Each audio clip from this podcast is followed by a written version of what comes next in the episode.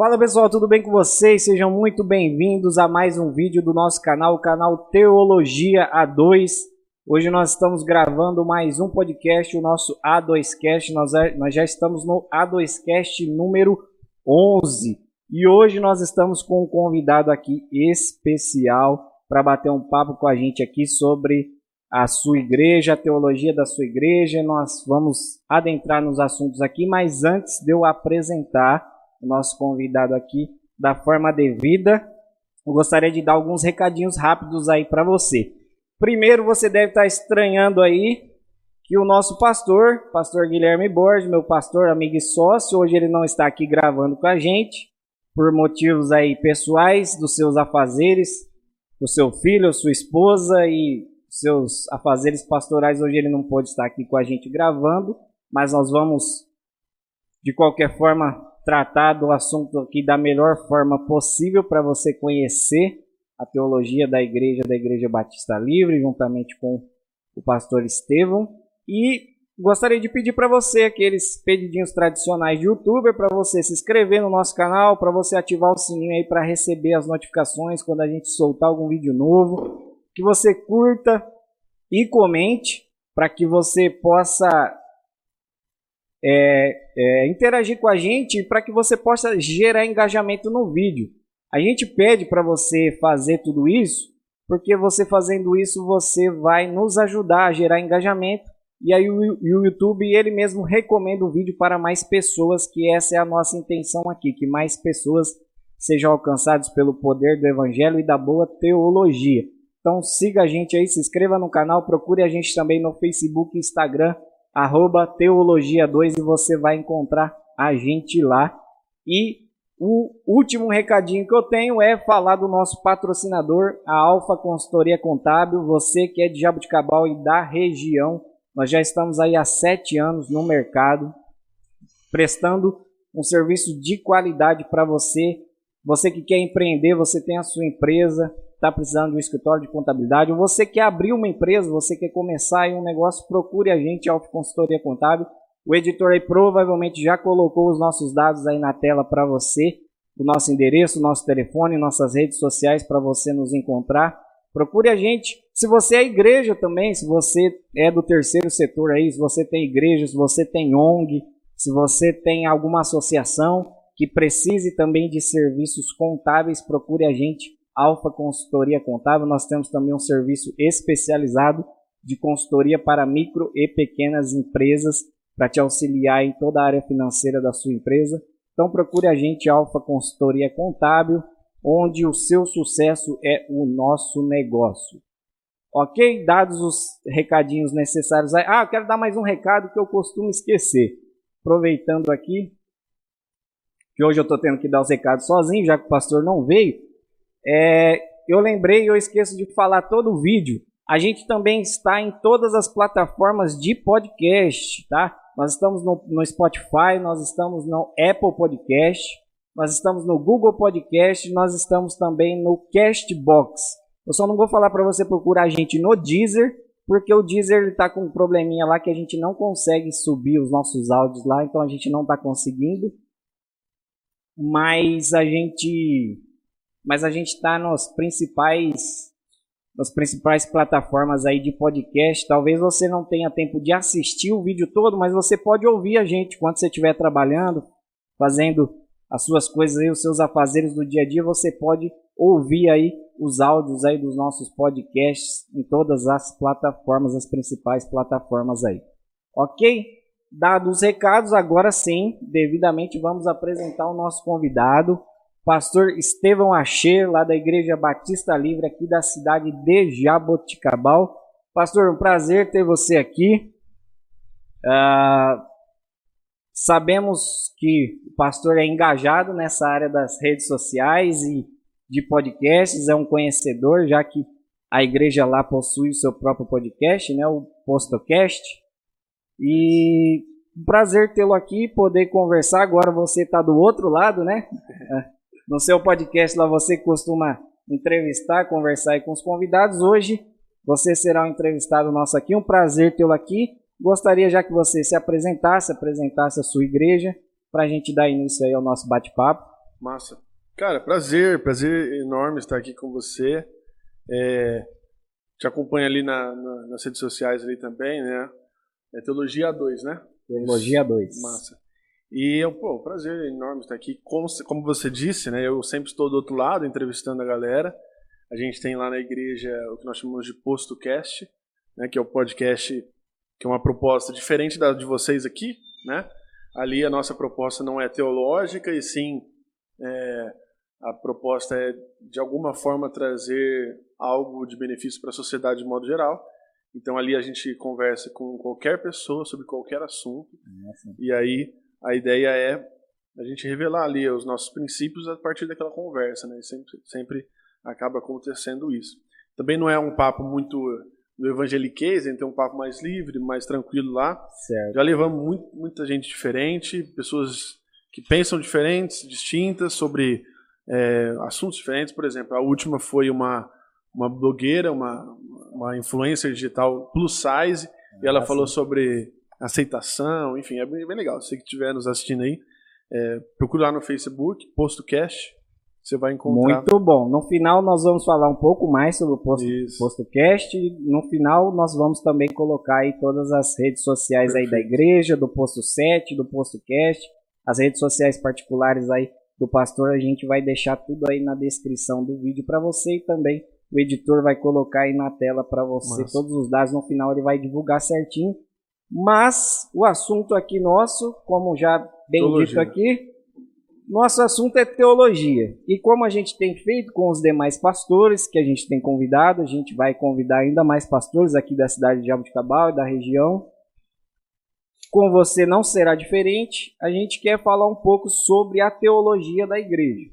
Como a gente estava conversando aqui um pouquinho antes da gravação, nós o nosso intuito aqui não é debate teológico, não é se a gente concorda, se a gente discorda. Nós sabemos que dentro do protestantismo há uma variedade de correntes teológicas. O que a gente quer, o nosso intuito aqui é que as pessoas conheçam as correntes teológicas que existem Perfeito. e das igrejas né, que nós temos principalmente aqui né, na nossa região, na cidade de Jabuticabal. Nós estamos convidando os pastores e a gente gostaria que você falasse um pouco da teologia da Igreja Batista Livre de Jaboticabal.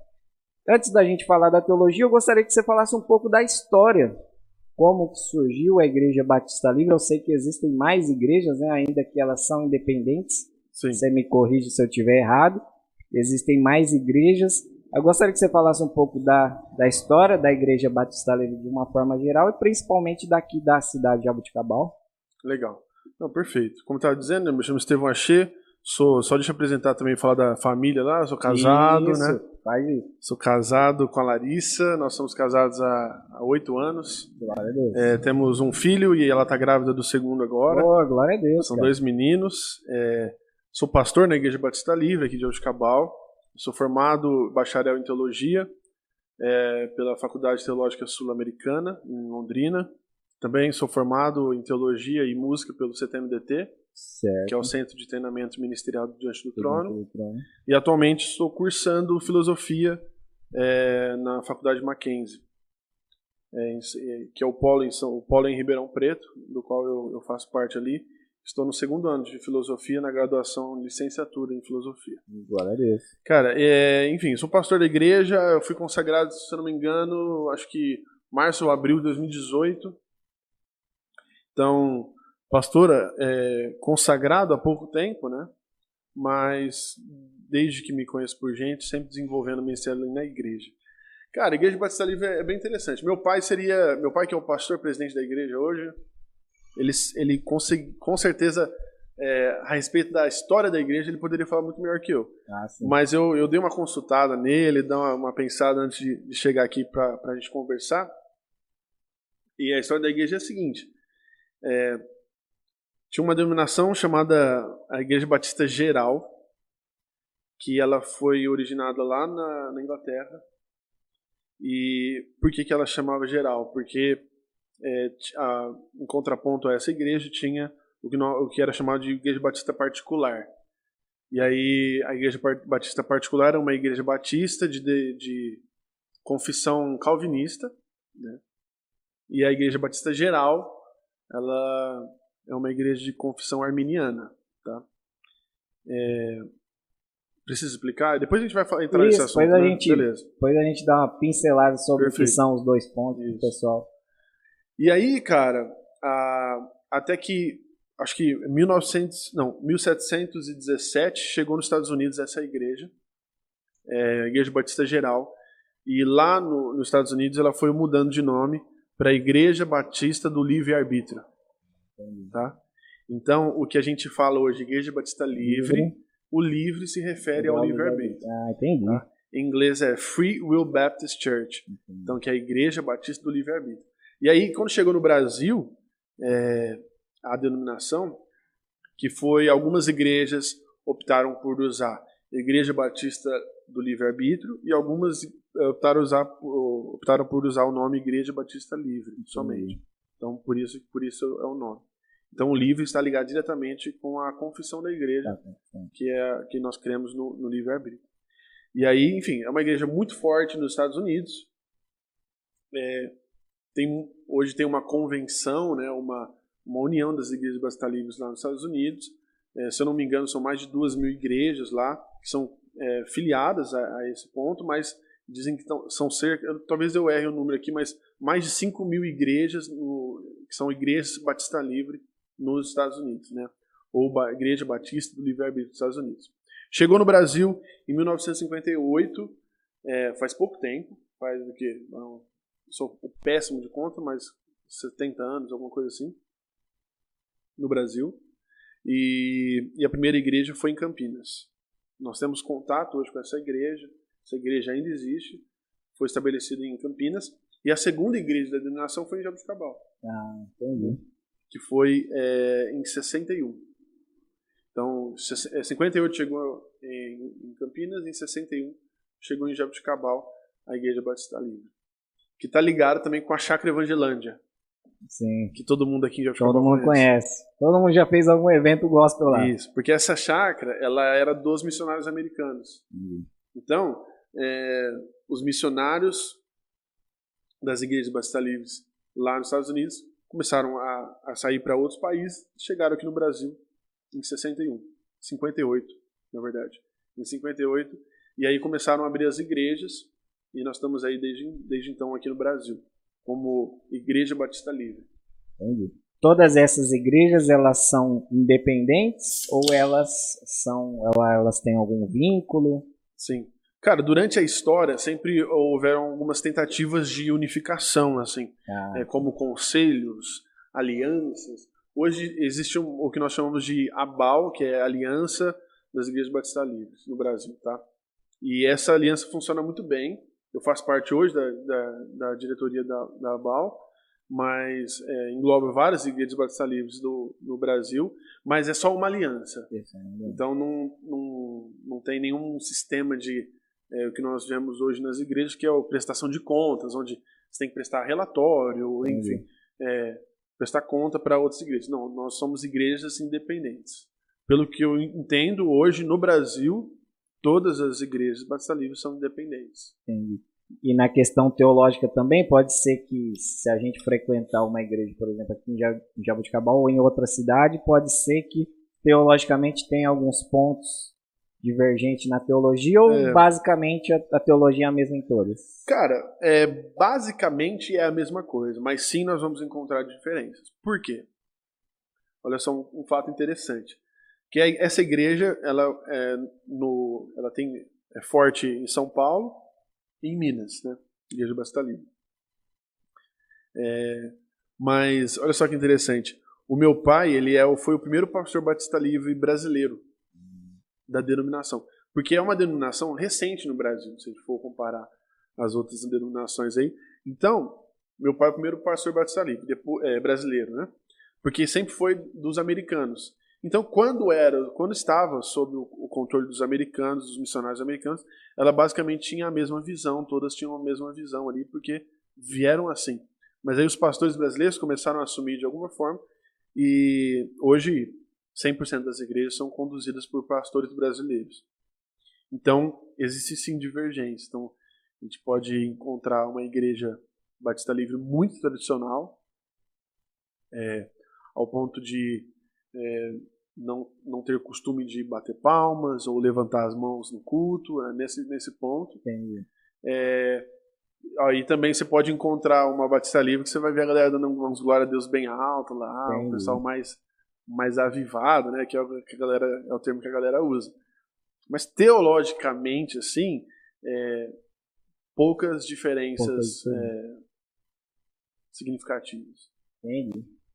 Bom, glória a Deus. Essa, então, assim, se você quiser conhecer mais a história da, da, da Igreja Batista Livre aí, você pode pesquisar.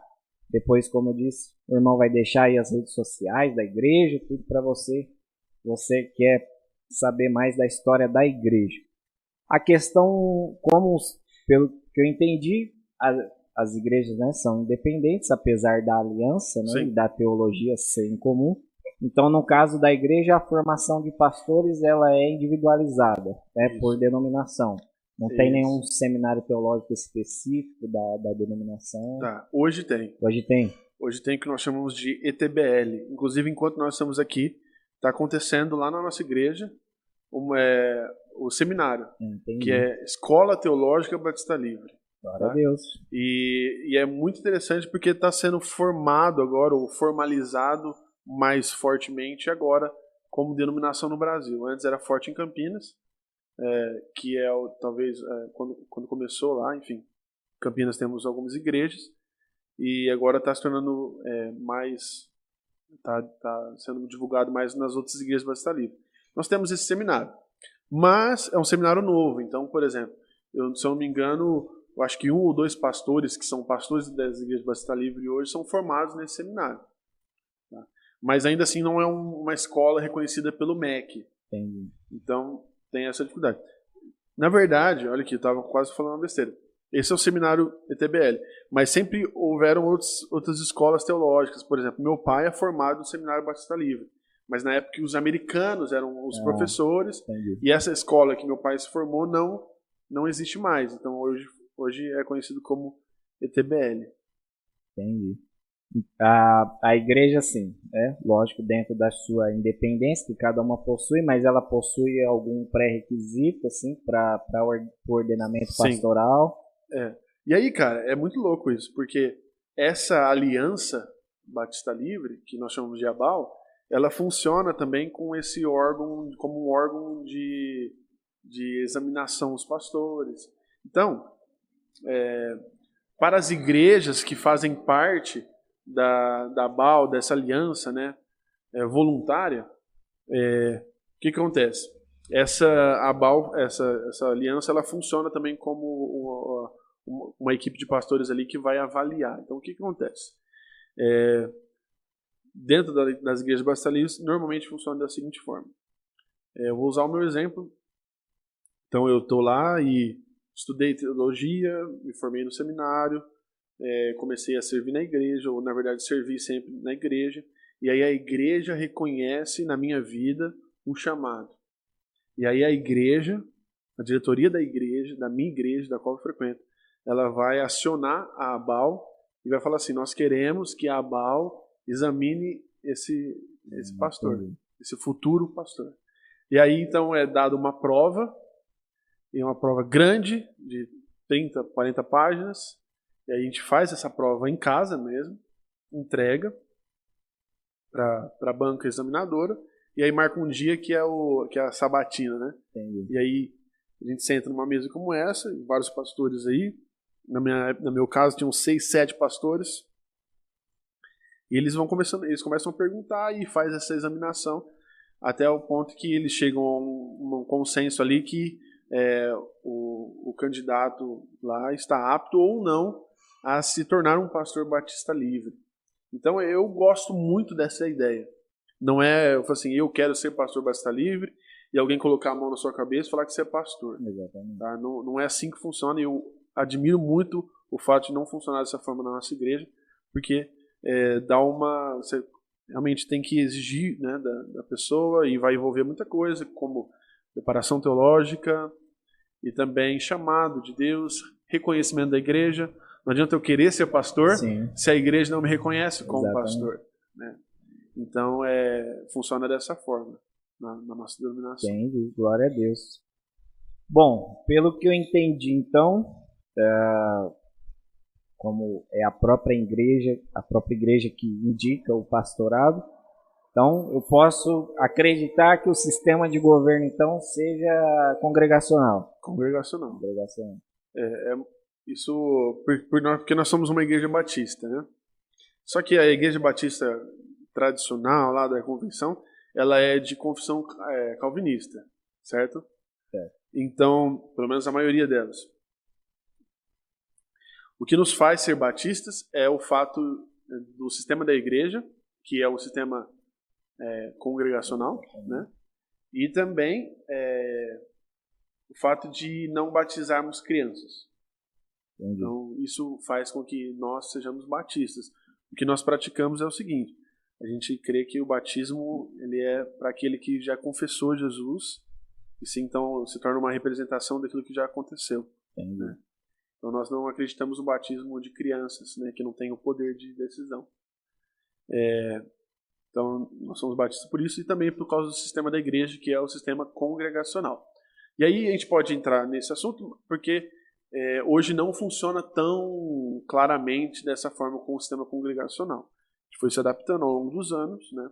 Ainda assim, nós temos assembleias anuais que decidem as principais é, as, as principais decisões são tomadas é, pela congregação, mas é, mas é passado por uma equipe antes, pela liderança da igreja, enfim, é mais facilitado nessa forma. Mas sim, nós somos uma igreja é, com sistema congregacional. É, assim, para quem está nos assistindo, nos ouvindo, né, às vezes escuta, ah, sistema de governo congregacional, episcopal, ou presbiteral, ou presbiteriano, como o pessoal quiser chamar. Nós temos um podcast aqui com o pastor da igreja presbiteriana aqui da cidade de Abdicabal, o pastor Pedro, onde ele explica como funciona o sistema Sim. de governo presbiteriano, né, que é a igreja da qual ele pastoreia. Nós temos também um podcast com o pastor da igreja do Avivamento Bíblico, aqui da cidade de Abuticabal, onde ele é, explica e assim, a igreja do Avivamento, pelo, pelo que ele explicou, ela mistura um pouco do episcopal com o presbiteriano. Só não é congregacional, mas ela mistura um pouco dos dois mundos ali do episcopal e do presbiteriano. Você quer que eu explique o congregacional, então? É, se você puder explicar para a galera como que funciona o sistema É bem simples. congregacional. É, o sistema congregacional significa que a congregação ela é soberana, né? Então, é, qualquer decisão que a igreja tenha que tomar, a congregação tem que é, tomar essa decisão junto. Então, por exemplo, o pastor não pode simplesmente decidir uma coisa da cabeça dele e simplesmente fazer porque ele quer. Né? Então, tem que ser respeitado o sistema congregacional. É claro que, antigamente, na, na, se, se formos analisar historicamente as igrejas é, congregacionais, né, o sistema de congregação, elas, elas evoluem com mais dificuldade. Porque você tem que meio que ter a maioria sempre para fazer, fazer alguma coisa. né? E é nesse ponto que nós entendemos que nós, como igreja de Batista de Jabuticabal, nós estamos avançando. Por quê? Antes eu vou pintar isso aqui de preta e tem que fazer uma reunião com todo mundo. Se não tivesse a maioria da, dos membros ali, não poderia decidir. Enfim. Aí um fala, não, eu quero verde. Ah, não quero preto, quero o amarelo. E aí ficava nessa. É só um exemplo, né? Hoje não. Hoje não, a gente não, não leva essas questões para a igreja. Questões mais Existe uma né? diretoria da igreja que decide essas questões, enfim, aprovação dos pastores também. É, mas, obviamente, pontos mais importantes, como a aceitação de membros, como futuro é, da igreja ou aquisição de alguma coisa, construção, templo, a congregação é comunicada, ou aceitação de um pastor, é, remuneração de pastor, e tudo isso a congregação é que decide. Então, são pontos mais importantes aí que nós é, entregamos ao controle para a congregação. Nesse caso, a congregação é soberana. Entendi.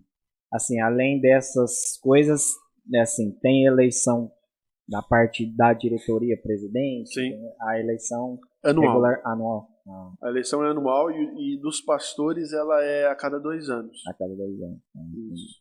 Então, cada dois anos decide a questão do, do- dos pastores, de quem que vai atuar, enfim, e também da diretoria, secretário, tesoureiros, toda essa- questão é feita. né?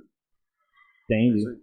Bom, então o sistema. Se a igreja né, quiser tirar o pastor, ela pode, né, nesse Pode, sentido. sim. Porque a, a congregação ela é soberana. Sim, sim. Bom, É, é o, esse sistema, né, o congregacional é o sistema comum das igrejas batistas, né, da maioria das igrejas batistas. Elas trabalham com essa, com essa função da congregação é, no seu sistema de governo. Inclusive a gente, né, nós da nossa igreja, nós estamos estudando, né, a possibilidade de incluir o sistema batista congregacional na nossa denominação. Como a gente ainda está, a gente ainda tá, né, junto com a congregação, né, o pastor, junto com a congregação, a gente está definindo, né, a, a teologia da igreja e o Legal. sistema.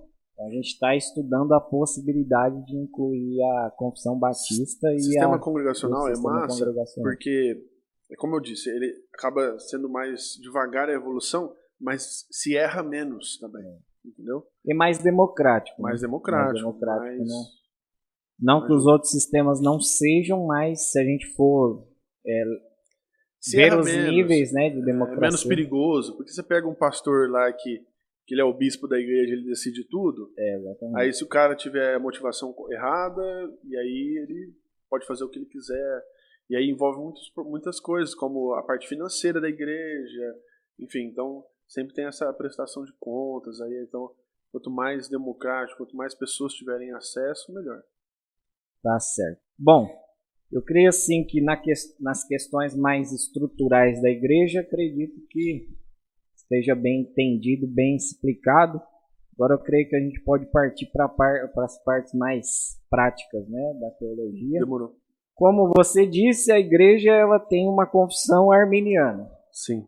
É, diferente da maioria das igrejas, apesar que hoje eu acredito que esteja até, acho que se não tiver 50-50, eu acho que as igrejas batistas de uma vertente mais arminiana pentecostal talvez até seja a maioria, já que no Brasil o pentecostalismo é maioria. Apesar de que os reformados estão em moda hoje também. É, geralmente o pessoal fala que quem estuda vira reformado, mas é só conversa de seminarista. Mas é, para explicar para a galera, né, a gente costuma falar aqui muito sobre calvinismo, sobre arminianismo. Esse é um ponto da teologia que define a soteriologia da igreja, ou seja, a ordem da salvação. Isso não quer dizer que nós não cremos nas mesmas coisas. Eu, como calvinista, né, no dia que o pastor esteve aqui, o pastor da igreja presbiteriana, eu até brinquei com ele, falei, ó pastor, vou aproveitar que o pastor está aqui, que eu acho que é o único calvinista que vai sentar nessa cadeira para conversar com a gente aqui. Então, assim, quando a gente fala isso, é, a gente só, a gente está expondo que a gente diverge numa questão soteriológica. A gente crê que a salvação é pelo meio da obra de Cristo, que a salvação é pela graça, mediante a fé, né, e que né, temos que crer na obra de Cristo. Isso a gente concorda, isso é central, isso é inegociável dentro né, da teologia, dentro da, da nossa crença, da nossa fé protestante. Mas alguns teólogos vão divergir, divergir da ordem que isso acontece. Por isso que existe essa divergência né, de calvinismo e arminianismo. E pelo que você me disse, a igreja então Batista Livre, ela já iniciou com uma visão arminiana, não foi uma sim. coisa que Não. Ela sempre foi, tanto que o livre no nome é por causa do, do livre-arbítrio. É o que faz. é, sempre foi uma igreja de confissão arminiana. É, você falou que quem estuda é normalmente é calvinista, quem estuda errado é calvinista. Quem estuda certo está. Ah, brincadeira. entendi, entendi. Brincadeira. Mas, é, cara, a gente querendo um livre-arbítrio que, que é o seguinte, né? É o poder de escolha da pessoa. Nós cremos que é, Jesus morreu por todos. É, e nós temos essa dificuldade de crer que ele tenha escolhido alguns e não todos, né? Ou não tenha dado a opção para todos, né? Que é como a visão calvinista na crer na predestinação, nos eleitos e tudo mais. Nós cremos que Jesus morreu por todos e aí todo aquele que que crer e se arrepender encontra perdão, né? Então, basicamente, eh, seria de forma muito simples e muito didática seria isso, né? É, é, é o lance de cada pessoa tem é, cada pessoa é livre de certa, fo- de certa forma para aceitar ou rejeitar o, o, a graça de Deus, né? o amor de Entendi. Deus, entendeu? É isso nós como igreja nós cremos nós cremos nisso. Nós não cremos, é, nós cremos na soberania de Deus. É, na verdade, que é um ponto que os calvinistas acabam sempre atacando os arminianos, que acabam dizendo que nós acabamos não crendo na soberania. Isso não é verdade. Nós cremos em Deus soberano, que sabe todas as coisas, mas também nós cremos que é, Deus nos dá essa opção de, de aceitar ou não. Né? E aquele que crer e aceitar, se arrepender, esse sim encontra perdão. Né? Então, a, a base da nossa visão é que Jesus morreu por todos, e não apenas por alguns. Não tem escolhido uns e não escolhido outros. Né? Então, basicamente, de forma bem didática, de forma bem superficial, é isso que nós, nós acreditamos como igreja. Ah, sim. Tem o um lance também, depois vai, tem sobre é, a, a perda da salvação, enfim, se quiser a gente conversa sobre sim. isso também. É, o pessoal, como eu digo sempre, o pessoal às vezes acha que não dá para ser irmão se for calvinista e for arminiano. Não, Mas eu sou calvinista, tá? Já falei aqui. E o meu pastor, ele não tá aqui hoje, né, para fazer coro junto com o pastor Estevam, uhum. mas ele é um bom arminiano pentecostal também. Eu frequento uma igreja arminiana pentecostal, não vejo problema, apesar de divergir nesse são pontos, ponto, são pontos mas secundários, são pontos, secundários. totalmente secundários que infelizmente a galera tão é, a galera leva pra, pra, pra briga mesmo, né? É. E acaba até tendo divergência, mas eu acho que dá pra, dá pra conviver tranquilamente, porque na verdade são são certezas incertas, na verdade. Vou filosofar um pouquinho sobre isso, né, porque é, são certezas que eu tenho, mas que talvez é, possam, de alguma forma, ser confrontadas. Né? Uhum. E também eu não gosto muito desse lance de é eu sou isso, e é, ou, é, ou é o que eu acredito, ou é o que você acredita. Na verdade, a Bíblia dá respaldo para os dois pontos. Né? E, é, e nenhuma bandeira é levantada claramente na Bíblia. Então, é, são certezas incertas, diria.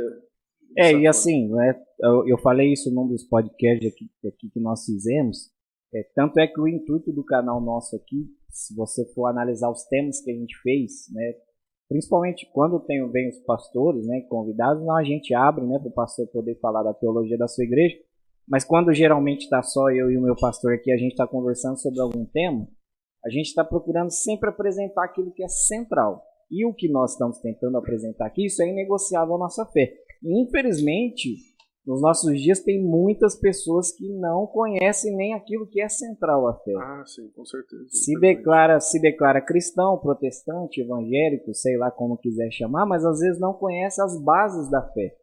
Então, um dos intuitos nossos aqui com o nosso canal, eu creio que lá na frente vai chegar o momento que a gente vai conversar, vai apresentar o arminianismo de forma mais clara, o calvinismo, mostrar como os dois divergem e as pessoas, né, por si só vão, vão definir, né, quais elas se identificam mais, mas naquilo que é central, que a salvação é somente pela graça de Deus, mediante a fé, que vem na obra de Cristo, que a Bíblia é a nossa única regra de fé e prática, né, Perfeito. né, a trindade, né, que Jesus 100% homem, Jesus 100% Deus, todas essas doutrinas que são centrais da nossa fé, a gente está tentando no começo do canal focar nelas para que as pessoas conheçam Perfeito. aquilo que é central. Eu costumo dizer assim, cara, é, são pontos é, negociáveis e pontos inegociáveis.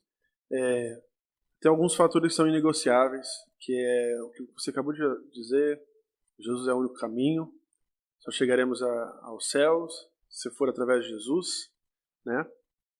E a Bíblia é inerrante, não contém erros, é a palavra de Deus.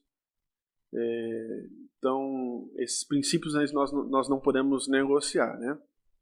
Mas aí a questão de, de vertentes teológicas e tudo mais vai acabar sendo é, uma constante e eterna é, divisão, assim, de certa forma. Sim que vai ser resolvido lá no céu só. E, e, e, a gente pode ficar a vida inteira brigando sobre isso. E no final das contas, nós dois juntos lá no céu. É.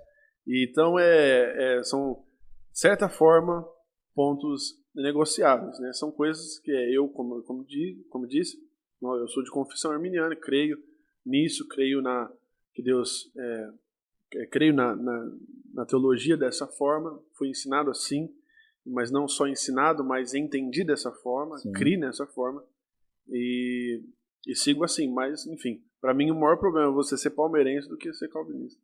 Não, sou São Paulino, graças piorou, a Deus. Piorou, o ainda dentro dessa ideia da vertente, é, como nós dissemos aqui, não é um debate teológico, então você pode falar à vontade sobre a teologia da igreja.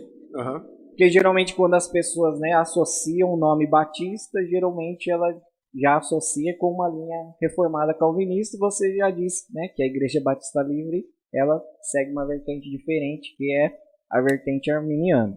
E uma das coisas também, quando as pessoas costumam olhar para o nome Batista, é a questão dos dons espirituais. Então, gostaria que você falasse né, como a Igreja Batista identifica a questão dos dons, o quanto ela se assemelha ao pentecostalismo ou não, ou, ou aos tradicionais ou não, qual é a, a, a, a, vertente da Igreja em relação aos dons espirituais. Sim, legal. Cara, é... a Igreja, na sua essência, por, por sermos uma igreja, de certa forma, é, autônoma, no sentido de não estar tá ligado diretamente a nenhuma igreja de prestação de contas, nós, como nós já dissemos aqui, nós vamos encontrar várias igrejas Batista Livres diferentes, né? E, e vão divergir em alguns pontos. Né? Eu, o que eu entendo, o que eu sei é que a Igreja Batista Livre, na sua essência, sempre foi uma igreja mais tradicional, mais fechada aos dons do Espírito, né? Mas de certa forma ela foi com a chegada dos pastores brasileiros eles foram entendendo. Eu lembro até, meu pai conta uma história, olha só que, que loucura. É, meu pai conta uma história de que ele acreditava nos dons, né, de certa forma que eles continuavam nos dias de hoje. E, e aí ele foi, fizeram uma reunião, e quando isso quando ele tinha provavelmente acabado de ser consagrado ali há, há 30 anos atrás, é, os missionários americanos fizeram uma reunião para tirá-lo da denominação. E um dos pontos era esse. Queriam, queriam tirar ele da denominação porque ele estava, de certa forma, acreditava, acreditava nos dons. Enfim. Não sei se era somente esse ponto, não sei te dizer ao certo, mas é, era um dos pontos. Mas hoje é, hoje é enfrentado de uma maneira mais tranquila. Por exemplo, a nossa Igreja Batista Livre, é, em Jabuticabal, nós cremos nos dons do Espírito, na atuação da igreja, que são é, úteis e, e, são usados né, até os dias de hoje. Então, nós como igreja Batista Livre em Jabuticabal nós temos dessa forma. Talvez nós vamos encontrar alguma outra igreja Batista Livre no Brasil que pense diferente. Tá? Mas nós, igreja Batista Livre, nós acreditamos que os dons sim servem para hoje. Na questão do dom, talvez seja o dom mais polêmico, que é o dom de línguas, uh, alguma semelhança com o pentecostalismo? É mais tá. comedido ou se, se assemelha mais Legal. com os tradicionais? Se formos pensar em dois extremos, tá? Uh, o tradicional com o pentecostal, nós estamos muito mais perto do tradicional do que do pentecostal. Ah, tá? Mas é, nós cremos da seguinte forma, e aqui eu não queria nem falar pela Igreja Batista Livre do Brasil. Eu não tenho nem esse direito, esse poder, né? Mas sim pela nossa igreja aqui em Cabal. É, nós cremos né, no, no, no, dons de línguas, né, na manifestação do Espírito é, através dos dons de línguas, mas nós, é, isso não é algo comum na nossa igreja, não é feito, nunca foi feito na, no palco, né, ou no púlpito que a gente fala. É, e momentos pontuais de manifestação do Espírito Santo, onde houve a manifestação desse dom, nós presenciamos a interpretação é, ao mesmo tempo, né, ali. Então foram manifestações para nós, igreja, que foram muito claras, né, fizeram muito sentido para nós e é, a igreja foi abençoada, a igreja foi edificada. Então, nós cremos nisso, mas não temos como prática isso. É, nós não cremos que é, o dom de línguas é a evidência de, que, de alguém que é batizado no Espírito Santo. Não, nós cremos que recebemos o Espírito Santo no momento da nossa conversão, né? E se formos olhar, olhar lá em Coríntios, Paulo fala que é o menor dos dons, né? Então nós queremos muito de acordo com aquilo lá, se for é, para fazer em público que, que, que haja interpretação, porque senão não vai edificar a ninguém, né? Se for para fazer, que seja feito é, de forma silenciosa, que funciona para serve para edificação própria, né? Então, um dom de profecia é mais, é mais valioso do que ou, ou, uma palavra em profecia é muito mais valioso que mil palavras em línguas, porque ah, os outros serão edificados. Então, nós temos essa essa posição bem bem tranquila, bem bem bem tranquila mesmo a respeito disso. Nossa igreja é uma igreja que uma igreja ativa, uma igreja viva, né? o, com louvores e adoração é, livre, né, espontânea, mas nós, nós queremos nisso, assim, nós somos bem contidos nesse sentido porque nós entendemos que o falar em línguas e alto no púlpito não vai edificar a vida de ninguém, a não ser que se haja interpretação, enfim. Então essa é a nossa, é a nossa posição com relação a isso. Ok. É, para o pessoal que está nos ouvindo aí, nos assistindo, né? Nada só... contra os pentecostais. Não, sem, sem. Não, eu só quero fazer essa diferenciação, Sim. que às vezes né, o pessoal pentecostal esteja nos assistindo. A diferença, né, é, é exatamente essa. O pentecostalismo, ele crê que o batismo com o Espírito Santo é uma, é uma experiência posterior à salvação. Né? Já os mais tradicionais, né, que vem já de uma linha mais tradicional, é como você disse, né, vocês se assemelham mais com os tradicionais nesse sentido. Sim. Eles creem que o batismo com o Espírito Santo é o momento da conversão, né, o momento da conversão. Então, os pentecostais já creem que é uma experiência posterior e a evidência dessa experiência é o, é o falar em língua só para o pessoal poder se situar aí na nossa conversa. Perfeito. Bom, Dando continuidade aqui às questões teológicas, é lógico que não vai dar para a gente abordar todas aqui, né, dentro da nossa conversa. Depois, ô, diretora, vê quanto tempo a gente já está aí. E, e dando continuidade, a gente falou uma coisa importante. É, você falou, na verdade, né, eu gostaria que você explanasse mais sobre isso. Eu tenho percebido nos nossos dias, não generalizando, né, porque toda generalização é burra, mas eu tenho percebido nos nossos dias, é, principalmente no ambiente de internet, pregação, uh, eu, eu, vejo um, um descuido com as escrituras. Muitas vezes esse descuido leva ao entendimento de que a, as próprias escrituras não são suficientes. É, eu gostaria que você explanasse a visão da igreja, lógico, aqui de Jabuticabal, né? Porque, como você disse, sim. não tem como falar por todas, por né? Todos, sim. Mas sim. pela igreja aqui da cidade de Jabuticabal, como vocês lidam com a questão da suficiência das escrituras, a importância dela, a, a questão da, da importância do, da interpretação e do entendimento, né? Uma vez que né, você já deixou claro aqui a questão que a igreja precisa ser edificada, né? Dentro do, do, do ambiente de culto como que vocês lidam com essa questão, uma vez que, infelizmente, nos nossos dias, né, logicamente não em todas as igrejas, mas em algumas delas, essa suficiência das escrituras tem sido substituída por profecias, por visões, por revelações. Como que vocês lidam com esse ponto lá na igreja? Legal, perfeito. Cara, é muito legal que nesse momento, no mês de agosto, eu não sei quando que vai ao ar, mas é, no mês de agosto aqui nós estamos é, nós estamos tendo um tema específico do, aos domingos, que é o Deus do sobrenatural.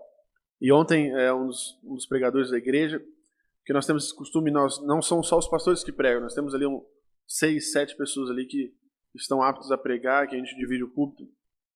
E o Matheus Fernandes, muito bem, é, pregando muito bem ontem pela manhã, é, no domingo pela manhã, ele disse muito a respeito disso é, as experiências sobrenaturais elas são válidas, né? Elas são poderosas, é, mas elas são verdadeiras quando nós podemos encontrar respaldo bíblico nelas, tá? Então nós queremos muito nisso. Nós, nós, sim, nós agradecemos a Deus e pode ficar soar estranho falar por ser o meu pai, mas mas meu pai tem uma conduta e talvez se eu, se eu conheça aqui, de ouvir falar na cidade, ser um homem é, irrepreensível, um homem com uma conduta justa, né? nunca se envolveu em escândalo de nenhuma forma, sempre é, a nossa igreja sempre buscou é, pregar a palavra de Deus, nunca negociamos o Evangelho de Jesus, o Evangelho de Cristo. Então, é, nós temos muita, muita base para isso. Tanto que nós conseguimos, olha só que interessante, pregar na nossa igreja com tranquilidade sobre o sobrenatural de Deus.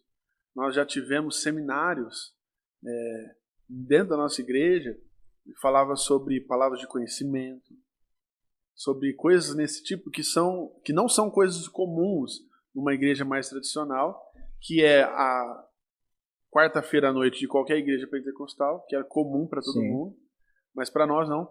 Mas nós conseguimos falar sobre isso porque nós entendemos que existe uma base muito sólida a respeito da palavra de Deus. Então, nós como igreja Barça Livre em Jabuticabal, nós não nos preocupamos com isso.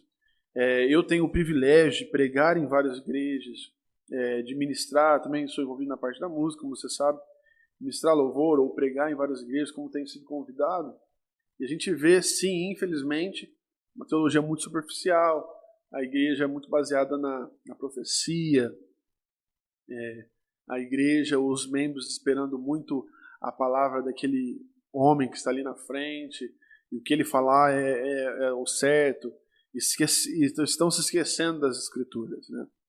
Então isso é muito importante, uma coisa a se pensar da, na questão da igreja no Brasil, mas com muita tranquilidade eu falo isso, nós temos essa, essa tranquilidade, essa leveza de que nós temos por, por anos e anos, eu estou chegando agora, né, mas por anos e anos com meu pai ali, os, os missionários americanos, sempre é, baseando tudo na, nas escrituras. Então nós não negociamos as escrituras. E então eu, nós cremos no sobrenatural, cremos nos milagres, cremos que Deus cura, mas é, encontramos tudo isso respaldo também na palavra de Deus. Então essa é a nossa é, régua, né? A palavra de Deus é o que a partir dela nós entendemos que as, as coisas acontecem e não as coisas acontecem e vamos tentar encontrar respaldo na Bíblia. Não. A Bíblia existe ali e nós entendemos a partir dela que algumas coisas podem acontecer e que Deus age de algumas formas. O Espírito Santo de Deus é atuante nos dias de hoje. Então, nós entendemos dessa forma. É, como você mencionou aí, infelizmente nos nossos dias, né, é, muitas pessoas têm procurado um direcionamento da parte de Deus mas ela busca sempre aquele direcionamento específico. Então o pregador tem que, no momento da, da, da palavra ali, né, parar e falar diretamente comigo, lançar alguma profecia. Não que Deus não tem, como nós dissemos aqui, não que Deus não possa fazer isso. Nós não estamos aqui para limitar Deus, né, naquilo que Ele pode fazer. Perfeito. Mas a, a, a forma com que a própria Bíblia apresenta as Escrituras é que ela é suficiente, suficiente que ela é inerrante, que ela é infalível então as pessoas têm procurado muito um direcionamento específico direto através de uma profecia, de uma revelação, de um sonho e tem negligenciado a suficiência das escrituras, ou seja, ela pode encontrar o direcionamento que ela está precisando ali para sua vida, para o seu problema, para sua dificuldade, para aquele momento que ela está passando ali, ela pode encontrar numa boa meditação das escrituras, uma boa leitura, um bom estudo, uma boa escola bíblica e uma boa pregação, né, baseada nas escrituras, né, Sim, onde exponha bem o texto bíblico e as escrituras, mas infelizmente nos nossos dias, né, e isso infelizmente é, eu falo, lógico, não generalizando, mas leva àquela ideia de, de negar a suficiência das escrituras mesmo. Perfeito. O pessoal não tem percebido que as profecias, a, os, os, sonhos, as revelações, elas são bíblicas, são manifestações é, de Deus e possíveis, porque Deus é soberano e sobrenatural, mas ao, ao, o ordinário é a pregação das Escrituras. Eu falo isso porque uma vez eu fui numa igreja, não, não há necessidade da gente mencionar o nome aqui. Fala, fala, fala. Mas, mas uma vez eu frequentei, eu fui numa igreja, fui no, nós fomos convidados para ir num culto, ministrar o louvor, né? Eu também já participei de, de, de ministério de louvor. Nunca me aprofundei na música, nunca foi meu chamado também, mas na necessidade da igreja eu participava, né? Eu tocava baixo. E nós fomos convidados para ministrar o louvor numa igreja e a gente, né? A, a, o Ministério de Louvor local fez o louvor, depois nós cantamos algumas canções ali. Na hora da, da ministração da palavra, o pastor ele abriu a Bíblia, ele leu lá o versículo, nem lembro que versículo que foi. Ele leu um versículo lá e ele começou, cara, a revelar um por um na igreja. Um por um. E não teve, naquele culto, não teve palavra, teve só revelação. E o, o interessante é que ele revelou só os visitantes, os irmãos da igreja mesmo, da congregação, não revelou ninguém. Aí ele saiu revelando um por um daqueles irmãos que estavam ali, estavam visitando, e eu, e eu fiquei ali, cara, eu fiquei chocado com aquilo. Eu falei, não é possível, cara. Eu creio em revelação, eu creio no poder de Deus, no sobrenatural de Deus. Mas, cara, o momento da palavra de Deus ali, de você abrir a Bíblia, expor o texto, né, e aplicar aquele texto à vida das pessoas, é, é tão importante, é tão essencial, cara, e o cara negligenciou isso. E na cabeça dele, eu tenho certeza que ele tava, que ele saiu de lá no, no aviãozinho, né, como o pessoal Estourei. fala, foi, é, foi, foi demais, porque olha, eu revelei, nossa, Deus me deu revelação para todo mundo ali. E, cara, mal sabe ele que ele fez algo terrível ali, que foi negligenciar a suficiência das escrituras, cara, da palavra eu acredito, de Deus. Sim, eu, eu... Cara, isso tem muito, velho. Muito, muito, muito, muito, infelizmente. E eu acho que isso é... A culpa disso tudo é falta de preparação, cara. Falta de estudo, falta de uma igreja que valorize as escrituras.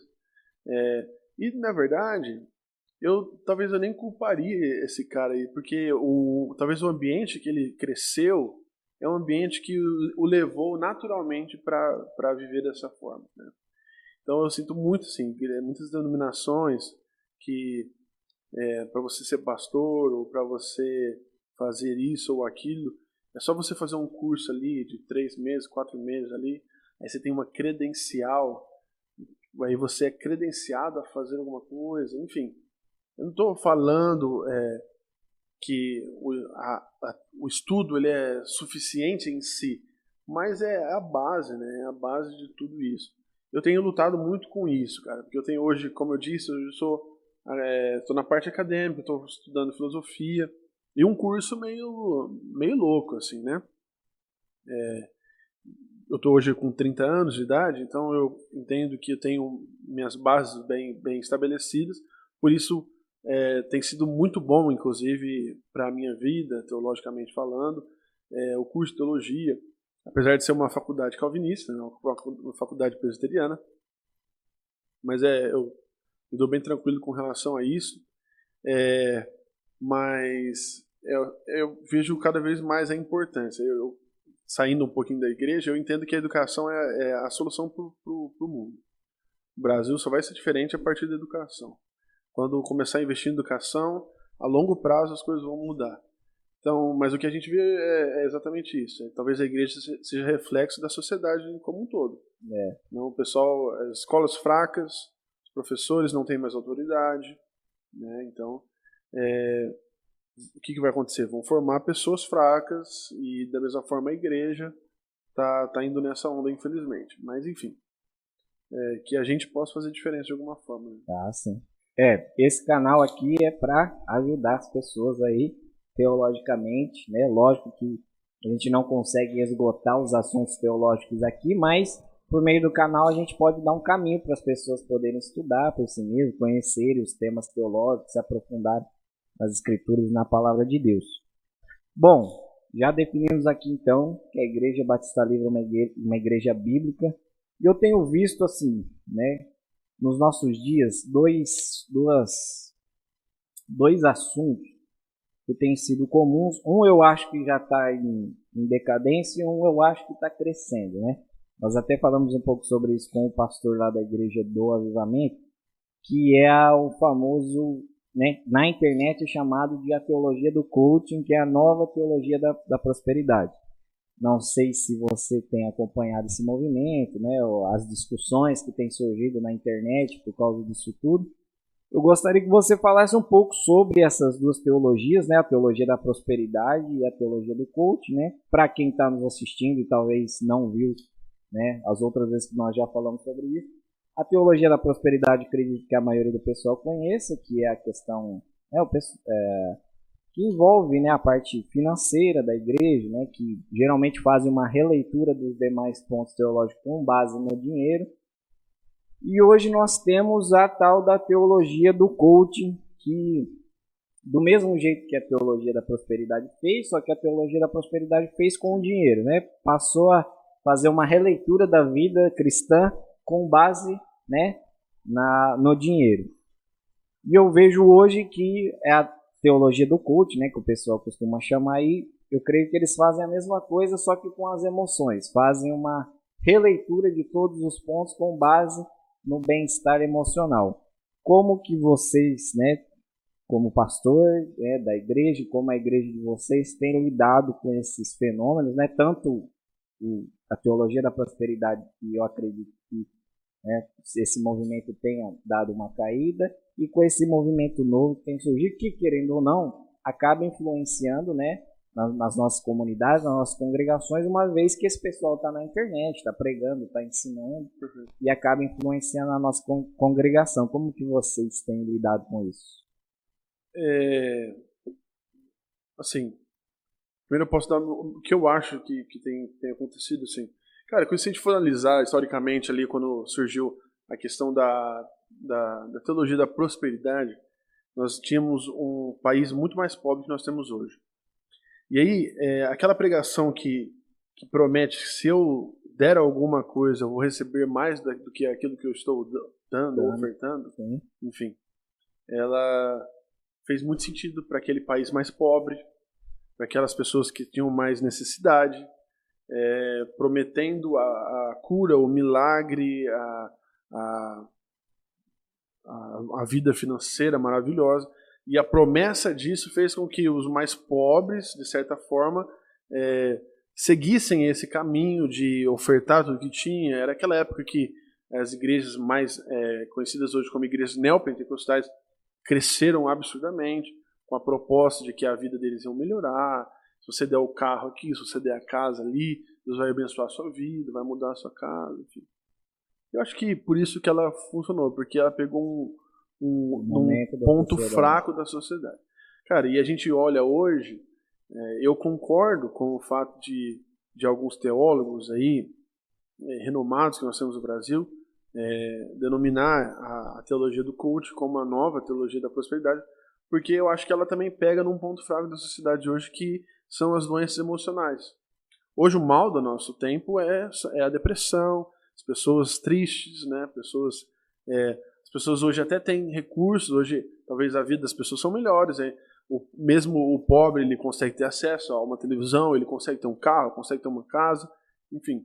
Então, na verdade, o problema não é mais tanto a falta de dinheiro, e sim os problemas da, da, da mente, os problemas da, da, das emoções, a depressão, essa pessoa está angustiada. E aí surgem esses pastores pregando exatamente isso. Né, que você é precioso, você é valioso, é, que Deus faz de tudo por você, enfim, essa, eles acabam dando essa distorcida aí na, nas escrituras. Da mesma forma que os pregadores da, da teologia da prosperidade também distorceram, porque eu não posso negar que existe um Deus que deseja abençoar um povo, eu não posso negar que existe um Deus que é o Deus que provê, é o Jeová Jireh, aquele que atende às nossas necessidades, aquele lá que não deixou a, a, a roupa do povo se desgastar, né? aquele que de, deu o manado, caiu do céu. Eu não posso negar esse Deus, eu creio que esse Deus existe, mas pegaram esse Deus e, e supervalorizaram esse Deus, distorceram de alguma forma, e acabou acontecendo o que aconteceu com a teologia da prosperidade. Creio da mesma forma. Nós cremos num Deus, que o Deus que nos abençoa, que cuida, que provê. É, também creio num Deus que cura as nossas doenças emocionais. Creio num Deus que é a solução para os nossos problemas. Eu creio que existe um Deus, sim, que pode reverter qualquer tipo de situação que estejamos vivendo é, mas, mais uma vez, alguns pastores, pontuais aí, pastores, talvez os mais famosos, e são mais famosos exatamente por causa disso, estão é, pregando que estão é, pegando essa tecla e batendo muito forte que Deus é, é, é, você é importante, você é o, como diz aí, ficou famoso o ponto fraco de Deus. É, o centro do coração de Deus. O centro do coração de Deus. Acaba valorizando muito a pessoa, né? E a pessoa que ouve isso é maravilhoso. Sim. A pessoa é restaurada ali, restabelecida na hora. Né? É, e acabam tendo isso, talvez o problema não seja nem é, uma pregação assim, o problema é que as pessoas estão é, tendo isso como base teológica da, da, do caminho deles. Se eu vou para um evangelismo numa praça, eu não posso ficar falando sobre Armínio, sobre os calvinistas, eu não posso ficar falando é, Deus os predestinou ou Deus é, te dá a opção. Não, eu tenho que falar, ó, cara, você está tá, você tá mal? Como está a tua vida? Tá, tá zoado, tá ruim? Cara, eu creio que Deus pode restabelecer a sua vida. Cara, Deus te ama muito. Deus quer um relacionamento com você. É, essa mensagem, né, ela é válida, mas não como a base teológica para uma vida toda, né? Aí essa pessoa encontra o amor de Jesus, aceita o amor de Jesus, e aí ela começa a ter acesso aos alimentos mais sólidos com o passar do tempo, né? Então o grande problema é esse. Os pastores mais famosos hoje em dia são aqueles que têm pregado é, chamado de essa teologia do coach, que valoriza muito o ser humano é, e pouco as escrituras, pouco o juízo de Deus, né? Uhum. Muito se fala sobre a graça, a, o que ficou famoso nos dias de hoje é a, a pregação da hipergraça ali, Sim. com o Vitor Azevedo, o pessoal ali, é, valorizando muito lá da graça e talvez tenham abandonado ali é, o Deus também que é o Deus que é gracioso, o Deus que é amoroso, mas o Deus também que é justo, o Deus que, que, que cuida, que, que se ira, que se ira, que sabe o melhor para nós, enfim. É, que não se move a partir do que nós queremos, se move a partir do que ele é, Sim. do que ele já fez, né? Então, é, eu acho que falta isso. Nós, como igreja, é, como eu já disse, nós temos esse privilégio de ter essa consciência, sabe? É, alguns pregadores, né, nós temos seis ou, seis ou sete pregadores ali, cada um com o seu estilo, né? Eu sou conhecido lá na igreja como o mais pentecostal deles. Meu pai é mais, mais tranquilo, o, alguns outros irmãos, um outro pastor, também nós temos três pastores, né? E quatro irmãos que, que pregam também, alguns mais tradicionais. Eu sou conhecido como mais pentecostal, ali, mais rebelde ali. Mas nós temos essa base, assim, sabe, de não negociar as escrituras, enfim. Então isso é, é o que nós encontramos lá na Igreja Batista Livre. É, talvez você vá lá e encontre é, nós preg é, a gente pregando a, alguma coisa, é, seja lá o que for, mas sempre vai estar baseado nas escrituras. Então é basicamente isso, sim. Talvez seja por isso que nós não somos a maior igreja de Buscabal, é. ou por, por isso que as pessoas não estão fazendo fila para entrar na nossa igreja, mas se for necessário negociar as escrituras, aí vai continuar do jeito que está. Exatamente. É, uh, eu até falei isso num outro podcast. É, esse tipo de pregação, tanto da prosperidade quanto agora desse novo, né, da teologia do culto, é, não, nós não queremos dizer aqui que tudo que é falado é mentira, Sim, tudo não. que é falado é errado. Existem pontos ali que são verdadeiros. A Bíblia fala de dinheiro, a Bíblia fala mais de dinheiro que de amor. Então, assim, né, o dinheiro na Bíblia não é algo excluído. A Bíblia fala de dinheiro. O que eu não posso é fazer uma releitura de todos os demais a partir do dinheiro. E o que nós temos visto, nós temos tentado alertar aqui no canal e conversar com os pastores sobre isso, é sobre essa questão, né, como a gente está de fato com esse problema social, né, do emocionalismo, o problema é, é, que a gente costuma alertar é exatamente isso. Os, os pastores têm feito uma releitura dos demais pontos a partir do, do emocionalismo ao ponto de fazer afirmações como essa, que são totalmente antibíblicas, né? Dizer que você é o ponto fraco de Deus, você é o centro do coração de Jesus. Teve outro que falou que Deus tem a caneta e você tem a borracha, né? Porque Deus escreve, mas você pode apagar aquilo que Deus escreveu. Então, assim, aí, aí a pessoa está tão focada naquele ponto que ela distorce os demais, né? Aí esquece né, do juízo de Deus, da ira, que ao mesmo tempo, mesmo tanto que Deus é amor, Deus é justo, né? Os, os atributos As de Deus não são balanceáveis, é, eles são todos, né? Nós temos, nós temos um Deus equilibrado. Então acabam fazendo isso e a, eu vejo que a, que a, o desafio, né? Da, da igreja hoje, dos pastores, da liderança, de quem ministra, é exatamente esse, porque de fato nós temos um problema social que é o emocionalismo.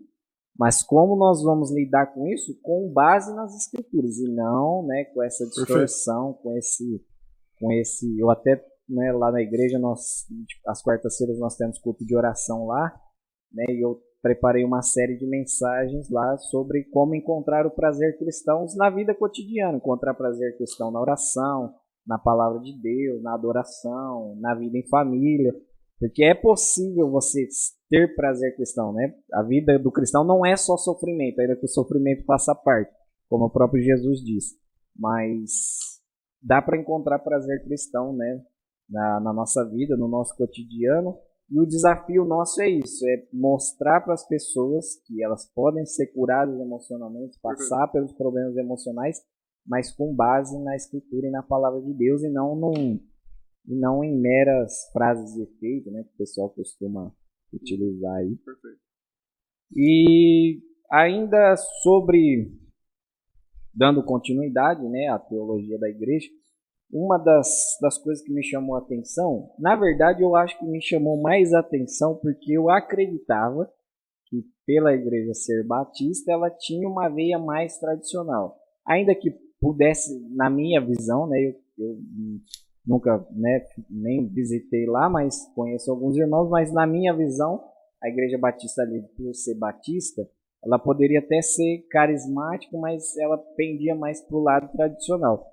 E quando eu assisti um dos podcasts lá, né, do, do PostoCast, né, seu pai falando sobre escatologia, e aí ele, ele né, pregou e ensinou lá sobre né, a, a tribulação, e pelo que ele ensinou lá, ele é um pré-tribulacionista, né? Ou seja, ele acredita que a igreja não vai passar pela tribulação. Aí quando eu vi aquela mensagem do pastor, eu falei, hum, eu acho que a igreja batista não é tão tradicional assim, né? Como porque geralmente a visão armeniana, geralmente, geralmente o arminianismo já puxa para a questão é, na escatologia pré-tribulacionista.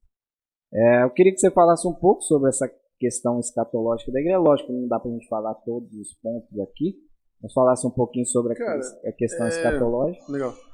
Não, é basicamente isso. Nós temos essa posição escatológica. Nós somos... O que você acredita? Eu sou pós. Pós. pós. Eu acredito que a igreja vai passar pela Você acredita que nós já estamos passando? Não, acredito que nós vamos passar. Acredito tá. que nós estamos no princípio das dores, mas a tribulação mesmo acredito que ainda não. Tá, legal. Nós somos pré, é, que acreditam que Deus, que Jesus vai voltar né, antes do antes da, da tribulação. Né? É, nós temos essa posição que é, é se, for, se formos analisar, na verdade é que você está falando de uma ótica calvinista, mas essa é a visão é, que nós chamamos de pré-tribulacionista histórico, né? que é a visão ali que nós do, dos, dos apóstolos lá na época. Enfim, então nós temos essa, essa posição, de certa forma, conservadora a respeito disso. Foram se, é, se alterando, mas é um fator interessante é que não é da uma posição da igreja Batista Livre de modo geral. Ah, entendeu? Então, por exemplo, eu sei nós temos pastores da denominação ali que são amilenistas, por exemplo, que não acreditam no, no milênio. Isso. Então, é, como igreja Batista Livre de Jabuticabal, eu posso dizer que eu sou pré, meu pai também, né, alguns ali, a maioria, talvez encontre pessoas ali mesmo dentro da igreja que tem uma posição diferente, diferente da nossa. E com certeza nós sabemos que temos tem alguns pastores ali da própria denominação que pensam diferente, Diferente. né? mas isso não, não acaba sendo determinante para nós. É, eu creio que a, talvez a escatologia seja o, o, o a, o ponto teológico que mais deu divergência dentro das próprias denominações, né? dentro da, da própria igreja. Você pode encontrar um grupo ali que é, que é pré, outro que é pós e tudo Sim. mais. Eu só, eu só trouxe esse ponto porque como eu tinha essa visão, né, que a igreja tendia mais para o lado tradicional, quando eu vi seu pai falando, eu imaginava que ele ia falar da, do, do pós e ele, né, aí pregou, ensinou sobre o pré-tribulacionismo, né, Sim. uma boa aula né, lá no, no podcast. Falei, ah, então eu acho que eles, né, partem pro lado mais do, do arminianismo, né? Como eu disse, geralmente, né, quem é arminiano na soteriologia acaba sendo pré-tribulacionista na e o... É, legal isso. E se a galera quiser, já fica um convite aí. Lá no começo da pandemia, nós fizemos EBD, uma, nós ministramos aula da, da EBD e como não estava tendo presencial, foi feito gravado. Então, se você entrar no YouTube, no, da Igreja Batista Livre de Abiscabal, você vai encontrar ali, acho que são 10 aulas de 30 minutos, é bastante conteúdo. Sim. Só sobre escatologia. Então tá lá no, no canal do YouTube da nossa igreja, ministrado pelo meu pai, que realmente manda muito bem no, no assunto. E se quiser, fica o convite aí para o pessoal acessar. Nós vamos deixar aí o, o link aí na para você para você poder acessar aí as aulas. Muito importante, quando geralmente a gente no começo da pandemia também, né, começou a fazer os cursos online e tal. E aí teve um momento lá que eu resolvi fazer uma live no Face e eu abri pro pessoal fazer pergunta, né? É, pergunta aí, se eu souber eu respondo. E a maioria das perguntas era sobre escatologia. O pessoal tem uma, umas é. dúvidas assim incríveis sobre a escatologia da igreja. Pra gente. que ninguém consegue cravar, com certeza. Exatamente. É como mais um ponto. É como nós. Talvez seja o que mais seja o ponto que mais dê divergência. Eu gostaria que você falasse um pouco sobre as obras sociais da igreja, né, sobre o posto 7. Creio que seja uma parte social, pelo que eu, pelo que eu consigo acompanhar meio de longe, né? Sim. A gente, eu, eu ajudava um amigo meu, ele, inclusive ele trabalha comigo, ele tem também um projeto social, que é o WIDS.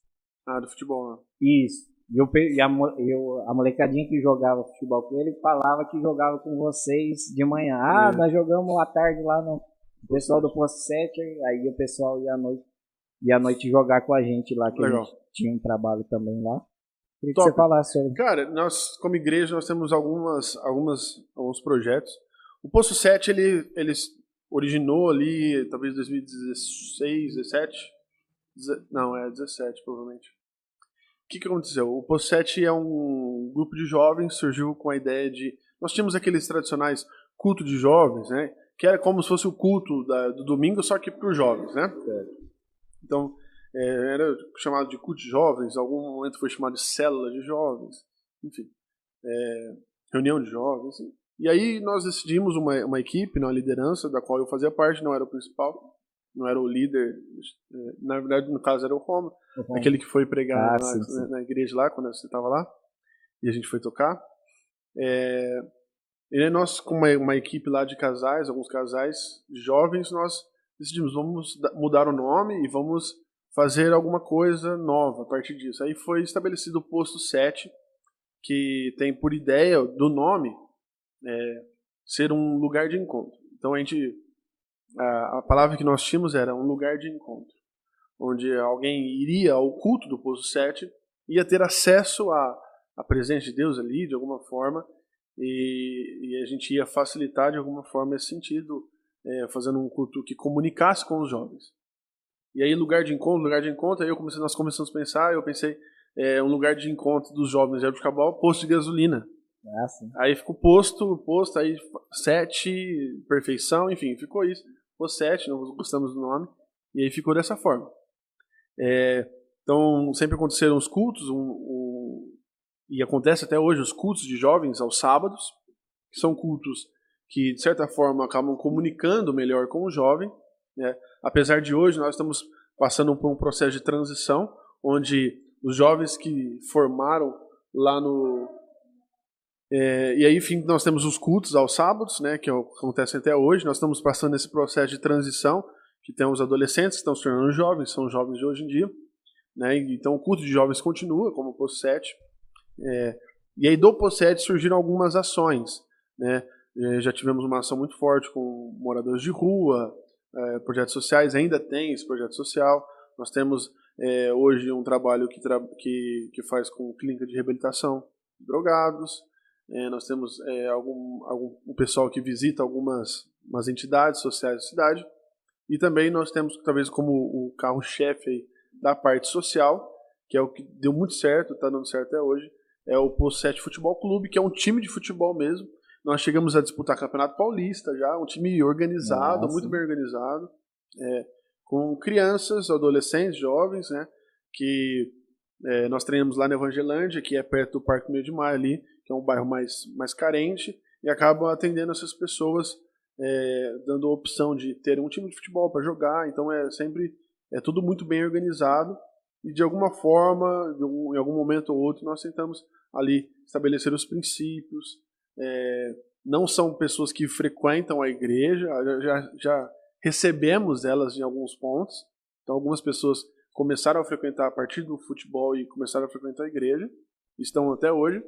E, mas é um projeto social mesmo, para ajudar a sociedade, para ser relevante de alguma forma à sociedade. Além disso, tem os projetos sociais, com cestas básicas, arrecadação de alimentos. São projetos que a igreja trabalha de maneira geral. Então, basicamente isso. É, se originaram ali do Poço 7 estão é, são atuantes até hoje é, na, na igreja, nos projetos sociais da igreja. E aí, por conseguinte, foi criado também o PostoCast. Isso. A partir desse movimento de, Cara, de foi. Eu sou o maior consumidor de podcast que você conhece. Eu assisto todos. Mas não é só evangélico, não, eu assisto todos mesmo. Gosto muito, muito mesmo. Então assisto Flow, é, assisto a Rafinha Basso lá, que tem um podcast que eu gosto bastante. Ele leva alguns filósofos que eu gosto bastante, uma área que eu, que eu gosto bastante. É, Pode Pá é bem famoso, mas eu não assisto, eu acabo não assistindo muito, não, não me identifico tanto. Mas eu gosto muito. É, a banda do Morada agora fez um podcast também que assisto bastante. Também. Consumo, todos os dias eu consumo, não assisto televisão, né, não assisto Globo, SBT, essas coisas, nem tem em casa. Então consumo muitos podcasts, gosto bastante, gosto de conversar. E aí eu falei assim, ah, vamos fazer, a gente tinha um, um, um meu cunhado, que é o Lud, também que é líder lá do Post 7 hoje, nós, ele também tinha ideia mais ou menos de fazer algo assim, nós começamos, colocamos em prática, e tá dando certo, cara. Essa semana nós vamos fazer o 21 episódio do podcast. São todos ao vivo, às terças-feiras. É, e com esse princípio aí de conversar com qualquer pessoa sobre qualquer assunto. assunto. Então nós já levamos gente, assim, já falamos de escatologia, já falamos. É, cara, já levamos o vice-prefeito da cidade, o Nelsinho, para falar sobre a cidade. Nós já temos, estamos agendando com o prefeito, já ele já topou participar com a gente. Eu vi que teve um lá sobre fé e ciência. Fé e ciência, nós levamos o, o meu irmão e, a, e a, uma, uma moça lá que falamos sobre. É, são biólogos, né? Falaram sobre a fé e a ciência, como andam juntos. É, falamos. que mais? Nós falamos sobre é, vida após a perda. Nós levamos um, um, um amigo, um casal que recentemente perderam um filho, é, tava com, tava, tiveram que fazer o, o velório do bebê lá, com, tava na barriga ainda, enfim. Nós falamos, nós, cada dia a gente fala sobre um assunto e daqui duas semanas vamos levar um bombeiro, ele vai falar também sobre as experiências, levamos um enfermeiro, levamos alguém falando sobre saúde, educação de filhos, então assim, cada dia é uma, é uma surpresa, né? É, então é, eu gosto muito. E eu gosto muito de falar, gosto de conversar, sou curioso demais. Então gente, é, eu teria essa conversa que a gente está tendo com você aqui qualquer hora do dia e seria da mesma forma. Ah, não é porque está na câmera aqui, porque eu gosto de conversar, gosto de perguntar, sou curioso. E aí acabou dando certo. Temos uma, uma boa audiência, se formos ver assim. Nós chegamos a bater 70 pessoas já simultâneas Simultâneo. assistindo. Né? Claro que depende do convidado, sobe um pouquinho mais, eh, vai descendo. Falamos sobre adoção de filhos. São assuntos que a gente vai tendo ideia aí. Eu até deixo aqui o convite pra gente tocar uma ideia lá um dia. Opa, Você topa? Opa! Demorou, então. Só marcar, mandar o WhatsApp, a gente vai estar tá lá pra ajudar. Tá gravado, eu falei na frente Tá gravado, câmera, não tem nem como. Né? Não tem nem como correr. Recusar agora. É, a gente começou o nosso aqui, a gente inicialmente não seria podcast. Mas uh, dentro da ideia inicial, que no caso eu e meu pastor, era a gente conversar sobre teologia, e foi na mesma época que a gente teve a ideia de, de fazer o canal, a gente demorou para. Né? A gente começou há pouquíssimo tempo, mas a gente está idealizando isso faz bastante tempo. Você solta um por semana? Dois. Dois por semana? Não, é, não sai dois podcasts, porque a gente tem outros quadros, né? A gente ah. tem um ah. quadro, a gente tem um quadro que chama Conhecendo a Verdade, que aí a gente trata de assuntos mais didáticos, né? Aí a gente expõe alguns textos bíblicos né, sobre alguns assuntos. Aí nós já soltamos também duas mensagens que nós pregamos lá na igreja também. Ó, quando a gente Ah, Às vezes vai ministrar lá na igreja alguma mensagem. Você falou que é o 11 primeiro podcast. É o 11 primeiro podcast. Tá, Conhecendo a verdade, acho que tem seis, cinco ou seis, não lembro direito, e temos duas mensagens. Então, é, é, todos, obviamente, com assuntos teológicos, né? Quando a gente ministra alguma coisa lá na igreja que a gente vê que é mais evangelística e a gente grava para poder soltar aqui no canal. Tem esse quadro do Conhecendo a Verdade, que é mais didático um pouco sobre assuntos teológicos. E o mais o que a gente gosta mesmo, o carro-chefe é o podcast, porque a gente gosta também de sentar e conversar, e a ideia inicial do canal era essa. A gente sentar e conversar sobre a teologia. E foi na mesma época né, que o Flow estourou, que aí começou sim, o boom é dos podcasts, aí nós falamos, ó, a gente gosta de sentar para conversar sobre teologia. E tá na, na moda, né, agora, né, a questão do podcast. Aí a gente resolveu fazer. O único problema nosso foi que, né, por questão de tempo, de equipamento, de local, aí a gente demorou um pouco para começar. Mas assim que deu certo, a gente começou e graças a Deus a gente está conseguindo manter né, essa regularidade. Aí, pelo menos toda semana a gente solta um podcast. E só que assim, eu gosto assim também de sentar e conversar, mas a gente nichou né, na, na teologia porque Sim. É, a gente gosta, a, a gente sentava, eu e, meu, eu e meu pastor, a gente senta e conversa muito sobre teologia. Então a gente senta, aconteceu alguma coisa, a gente já faz teologia daquilo. E a gente fazia isso muito de forma informal. A gente sentava e conversava teologicamente sobre algumas coisas que aconteciam. E a gente falou, ah, a gente precisa levar isso agora para o pessoal poder Perfeito. participar e tal. E aí foi quando começou o nosso. Então, o nosso é mais nichado, mas fica aí, né? Vai, a gente vai deixar aí na descrição do vídeo. É, o nosso, o nosso é esse lance de conversar sobre qualquer coisa, cara. A gente quer muito. E assim, e olha só, eu, eu vou te falar, eu sou mais, mais assim, abertão assim. Eu tenho uns contatos bem loucos, assim. Mas eu, eu não levei algumas pessoas ainda porque. Ainda tá. porque eu acho que a galera não vai entender ainda. Ah, mas eu queria mesmo conversar com qualquer pessoa, cara. É, porque assim, pessoa. assim, a pessoa acaba vinculando, né? Acaba vinculando. Dependendo do assunto, aí se é um assunto mais polêmico, e como tá vinculado com a igreja, o nome, é, aí o acaba... Fala, ah, o cara tá usando a igreja pra fazer isso. Mas eu tenho essa ideia, assim, de falar sobre qualquer assunto, qualquer pessoa, eu gosto muito disso. Chamou o, prefe... o vice-prefeito lá, foi muito legal. É... Vai conversar com o prefeito agora. É, eu gosto dessa, dessa ideia. Ah, assim. sim. Não, é se tiver Mas eu acho lindo e muito importante o, o fato de vocês terem esse, esse nicho aí do, da parte teológica, né? Acho muito necessário. É, o que a gente é o que a gente gosta de conversar, é o que a gente tem um pouquinho de conhecimento para falar, porque assim, a gente também identificou que a gente não ia conseguir ter convidado sempre, né? Tanto é que eu acredito até os pastores, alguns ficam meio receosos, às vezes de vir, porque às vezes acham que é debate, entendeu? Acho que a gente vai ficar debatendo, discutindo. E não, a gente quer só que o pessoal apresente. Eu acredito que quando a gente trouxe o primeiro convidado, que foi o Maílson, e na verdade ele a gente não falou sobre a teologia da igreja dele, porque ele é do avivamento bíblico, só que lá de Guariba. Ah, e a gente tá. já tinha conversado com o pastor Jean para ele falar da teologia da igreja do avivamento. Então com ele nós falamos sobre cristianismo e política e ficou, cara, muito bom. Só que o áudio ficou ruim, cara. Ah, a gente subiu lá, só que o áudio tá muito ruim. Não, é, eu mesmo não consigo ouvir o áudio. A gravação ficou muito ruim, as vozes e tal. O, o, conteúdo ficou muito bom, mas o áudio ficou ruim. A gente até, né? Eu vou deixar o convite a vivo aqui, Maílson, quando você puder voltar pra gente falar de novo sobre esse assunto. Uma gravação melhor. A gente subiu o vídeo lá, mas a qualidade tá muito ruim. Mas o conteúdo ficou muito bom, assim, né? Do relacionamento Nossa. do cristianismo e política. E tem mais alguma, algum ponto teológico, Cara, alguma coisa importante da igreja que você queira falar, que você queira divulgar o que a igreja faz?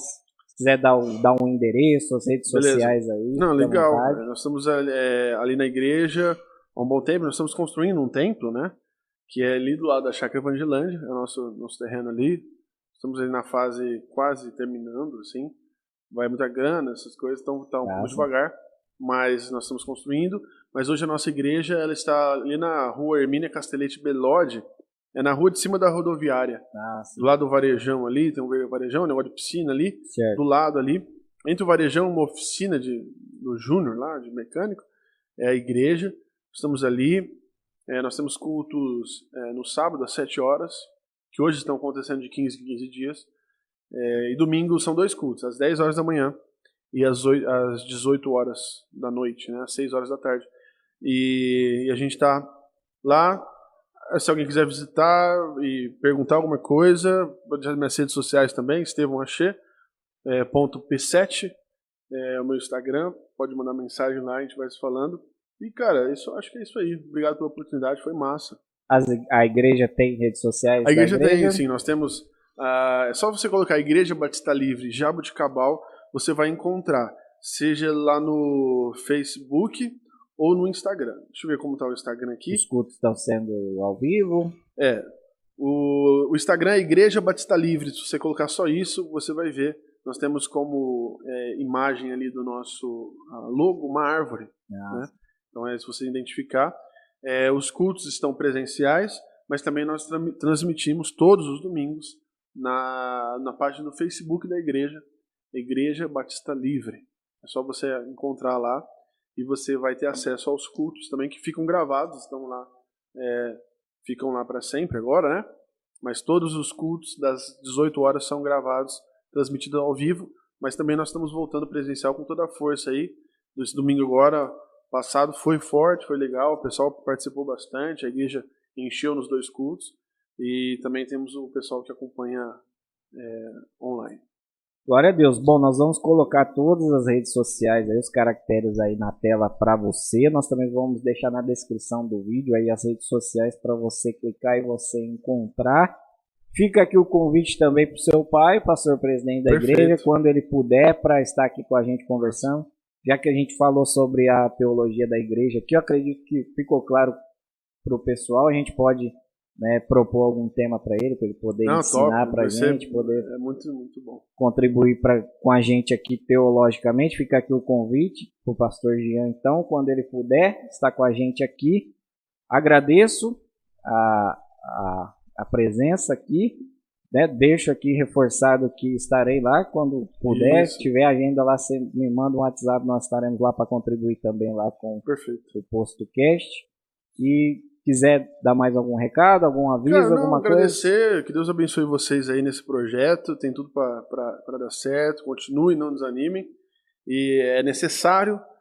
Cara, eu fico feliz de ter pessoas pensando a fé em Jabuticabal. Cara, sinceramente, é, é difícil, assim, nós somos uma cidade pequena, e nós temos poucas pessoas ali que é, estão parando para se dedicar, para pensar realmente a, a, e se dedicar aos estudos da, estudo das escrituras.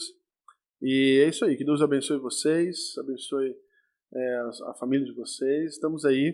Se precisarem de alguma coisa, é só entrar em contato. Estaremos sempre é, disponíveis e abertos a receber quem for. Amém. Então fica aqui o convite para uma próxima vez. Fechou. A gente pode falar sobre um outro tema. Gostaria só para terminar pedir para você, para você se inscrever nas redes sociais aí da igreja, nas redes sociais do pastor e que você também se inscreva no nosso canal, que você dê like no vídeo aí, que você curta, comente, compartilhe, comente aí, peça para o pastor voltar, enche o nosso saco aí para ele voltar, que aí a gente já agenda com ele uma outra data para a gente voltar a conversar novamente.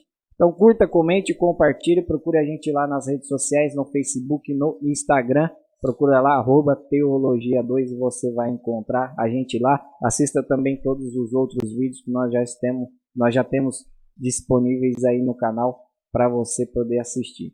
Amém? Deus abençoe a todos, fiquem todos com Deus. É isso aí, mano. Obrigado. Valeu, valeu, valeu.